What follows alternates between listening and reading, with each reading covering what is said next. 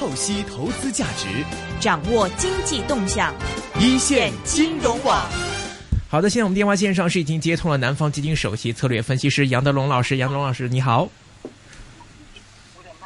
喂，喂，杨老师，听见吗？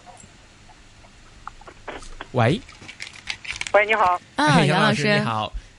对，你好，哎，听见了。哎，好，想请教一下您啊。其实之前我们一直以为说，在年关将近的时候，这个 A 股方面能够还不错，能升回到三千六，并且站稳在上周。那么今天看到是一个两点六个 percent 的一个下跌嘛。我看到有人分析原因的时候是说，今天的很多这个内地基金可能会有一个这个赎回的操作，然后导致今天可能嗯是一个大跌的一个原因，是这样的一个情况吗？具体是怎么一回事儿？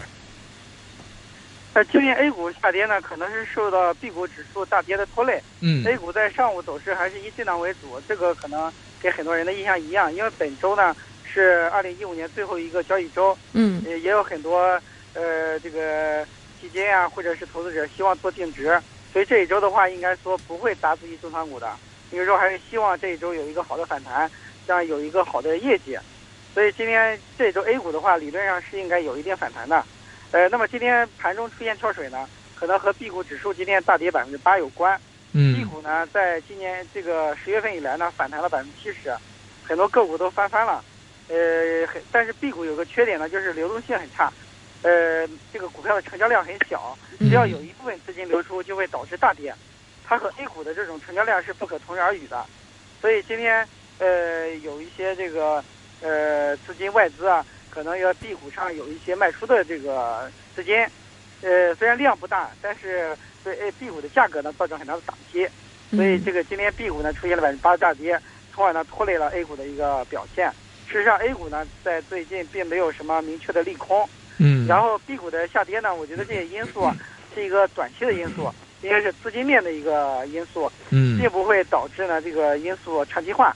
所以估计呃在今天跳水之后呢，可能明后天 A 股就应该有反弹了。嗯。嗯呃，我看到这个有人的分析呢，说现在可能是内地方面有一些资金紧张的一些情况，那么说这个有关基金可能会有些加大的赎回的操作，其中提到说。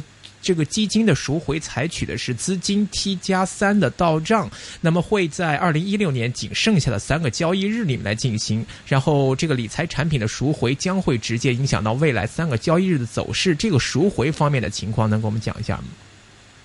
呃，这个目前还没有收到这方面的消息，这嗯可能是说的是 B 股 B 股基金吧。哦 A 哦股基金的话，现在没有出现过呃比较大的赎回，嗯就是嗯说那个呃 A 股基金的话，相对呃规模还是比较稳定的。嗯。那这个金融业现在这个今今天来看啊，这个金融板块的这个表现都还是呃整体比较低迷啊。然后呢，就是金融业有一个这个新的亮点，保险业它的就是说期待啊，市场对它期待还蛮大的。那您怎么看这个观点呢？呃，我觉得那个呃保险的话，在未来可以做的事情会比较多。现在保险公司也拿到了券商牌照，嗯呃，将来可以开销券商业务。嗯呃，保险公司呢，它一个优点就是融资成本较低，嗯可以呢趁行情低迷的时候收购一些优质的股权。嗯像这四季度啊，很多险资举牌了优秀的上市公司，对所以险资在未来的这种在市场中发挥的作用，以及他们的发展空间都是比较大的。这也是嗯最近保险股相对走走强的一个原因。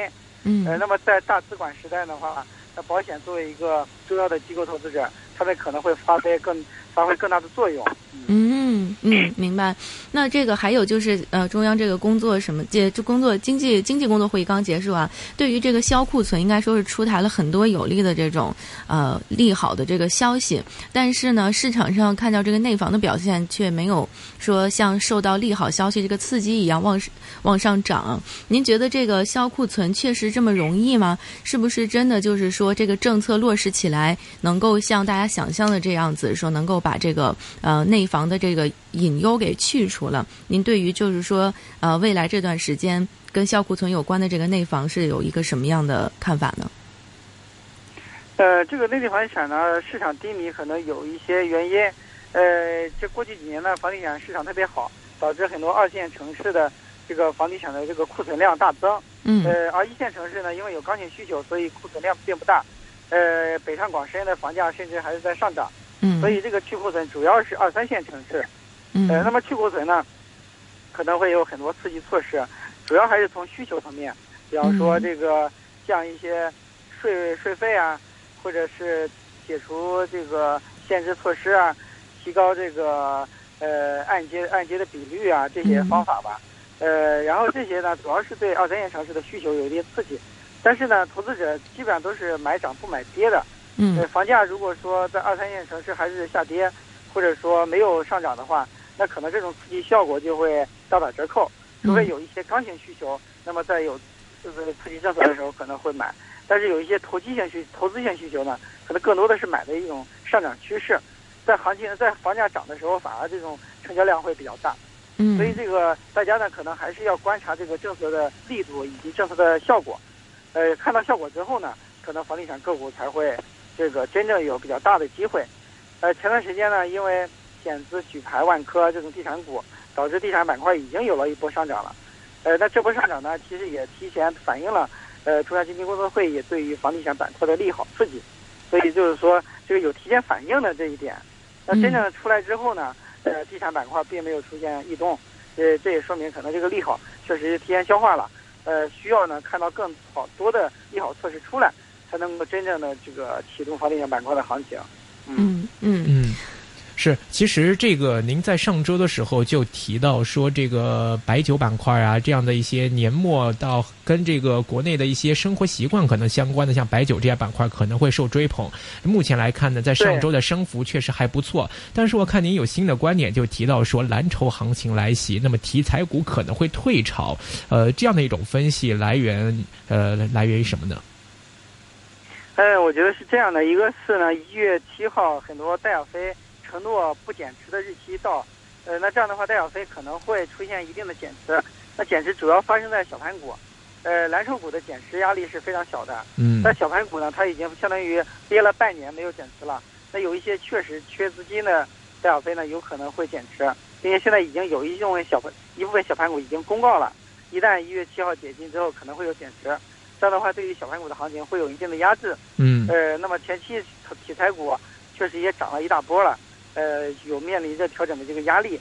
呃，那么现在在这种呃险资举牌啊，以及场外资金入场的情况之下呢，可能这些场外资金很多都是追求稳定回报的资金，嗯他们更多的是选择这种呃分红率比较稳定、估值又低的这种蓝筹股来增持。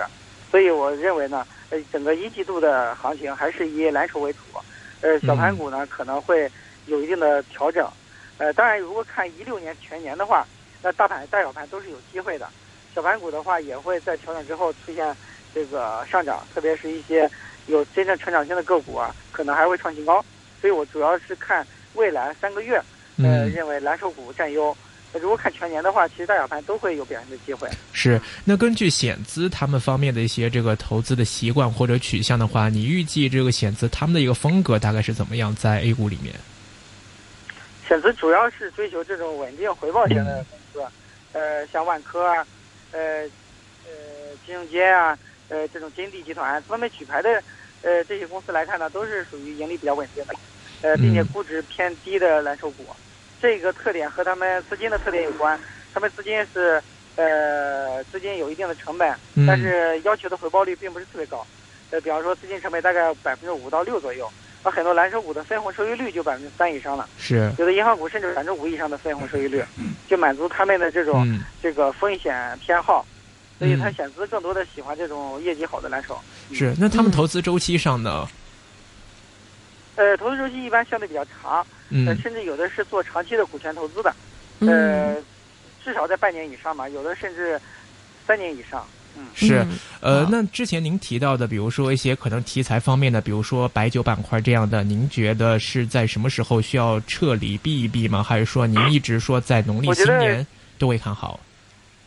像白酒的话呢，它属于呃蓝筹板块，并且估值比较低，呃，这一波嗯反弹中呢，涨幅并不大，甚至有很多白酒板块也具备险资举牌的这种特点，呃，分红好啊，这个估值较低，可能也是有个有些白酒股也不可能成为险资举牌的对象。嗯。另外呢，深港通可能在明年上半年会推出，嗯。一旦明确推出日期的话，投资者可能会炒深交所的一些嗯。优质的蓝筹股，嗯。而白酒是港交所稀缺的，所以嗯有可能会去在明年一季度啊继续炒这个嗯白酒等消费板块。嗯所以我觉得消费类的板块的话，在未来一个季度还可以继续看好。嗯，那我们现在看一个热点话题啊，就是说这个中国呃电信的这个董事长，他由于一些纪律问题被调查啊，然后呢有一种这个市场上说法是，现在这个呃三大电商迎来了一个合并的新机遇，您觉得这个机遇是不是存在呢？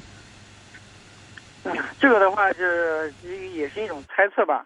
国内的这个国企改革呢，有一部分是兼并重组，特别是这种强强联合，这可能会成为呃市场的一个热点。嗯就在今年上半年，南北车的合并也掀起了一个炒作浪潮吧。对，啊、这个我觉得是有这种可能性的，但是现在也纯粹是猜测，没有根据。嗯，但是可以提振一部分信心，反而大家关注的点比较多。对对对，我觉得央企改革也是今年工作重点，嗯可以检讨一下，就是说央企改革的一些个股。嗯嗯特别是一些中字头的个股，有可能在明年一季度嗯呃出现一定的上涨。嗯，嗯，之前跟您做节目的时候，您提到说年底可能会还有一波升幅，那么现在到了二零一五年的最后一个星期了，呃，而且今天一下就来了一个两点五个 percent 多的一个大的下跌。对，上周的时候升的真的非常好，上到三千六百多。是，嗯您觉得在这一周里面的这个 A 股方面的表现，对，是不是还会再有一波不错的一些表现？我觉得这一周的 A 股是先抑后扬的。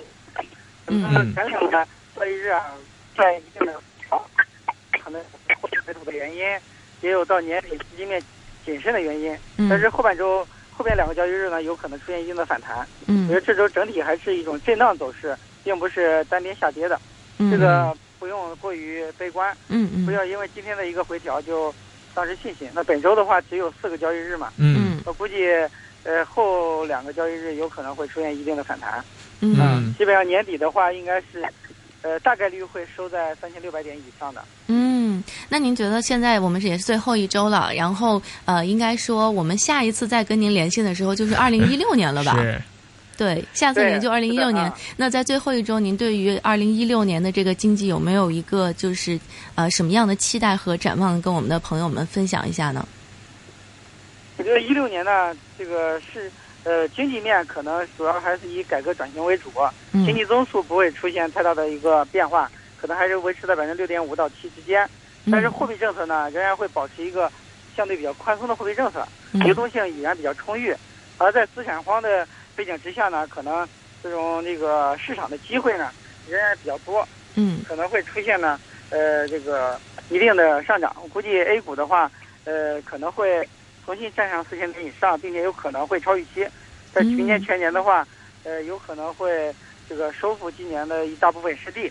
嗯而这个大小盘呢，都是有一定机会的。这可嗯以参照我在之前发布的，呃，南方基金四季度这个二零一六年策略报告，嗯上面有明确的这个观点。嗯我认为呢，到明年大家还是有惊喜的。嗯，那您觉得人民币这个贬值会不会成为一个大概率事件？呃，人民币贬值的话，我觉得是阶段性的一个贬值，嗯并没有一个趋势性的贬值。在明年的话，应该还是呃以波动为主，大幅贬值的可能性不大。嗯嗯，呃，那在明年的走势上呢？其实你看，二零一五这一年其实蛮特别的、a 股应该多少年都没有见过，曾经我们一下冲到过五千多点宕，但一下又跌到两千多点，这样大的一个波动，呃，之后大家都开始提倡说慢牛慢牛。你觉得现在在二零一六来了之后，A 股的趋势，首先你觉得它有没有机会再冲到我们今年内的高位？另外一个，即便冲的话，或者走势上会不会说会比今年要平稳一点呢？牛熊共存。对，嗯，一六年的话，应该是一个平稳上涨的。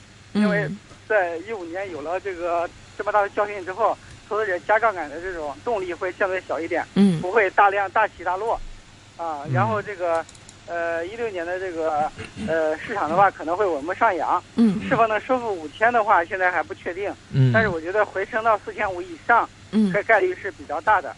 嗯明白，嗯呃，那在这个明年股市的板块或者说我们的部署方面，您给的一个建议应该是怎么样？呃，明年的行情的话呢，还是第一条主线是这个估值修复，就是一些优质的呃蓝筹股啊，这个估值上升。呃，另一个主线呢，就是改革转型，呃带来的一些机会。比方说一些新兴行业啊，也会在明年出现一些真正的成长股。嗯嗯，那我们之前在 A 股一直很习惯的说都是板块题材的炒作啊，啊这方面的话，明年你觉得这方面的呃可能会弱一点是吗？可能弱一点，因为明年呃注册制也会越走越近嘛，嗯嗯这种科资源的价值会减少。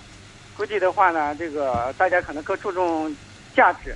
嗯，是就是炒，我们就是更关注本身这个公司和这个股票嗯，基本面这种业绩啊等，等。嗯，是明白。好的，嗯今天非常高兴请到南方基金首席策略分析师杨德龙老师，嗯今天给我们带来的解读，谢谢杨老师谢，谢，也祝您新年快乐，新年快！乐，我们明年再见了。嗯，好，新年快乐。哎，谢谢，好，拜拜。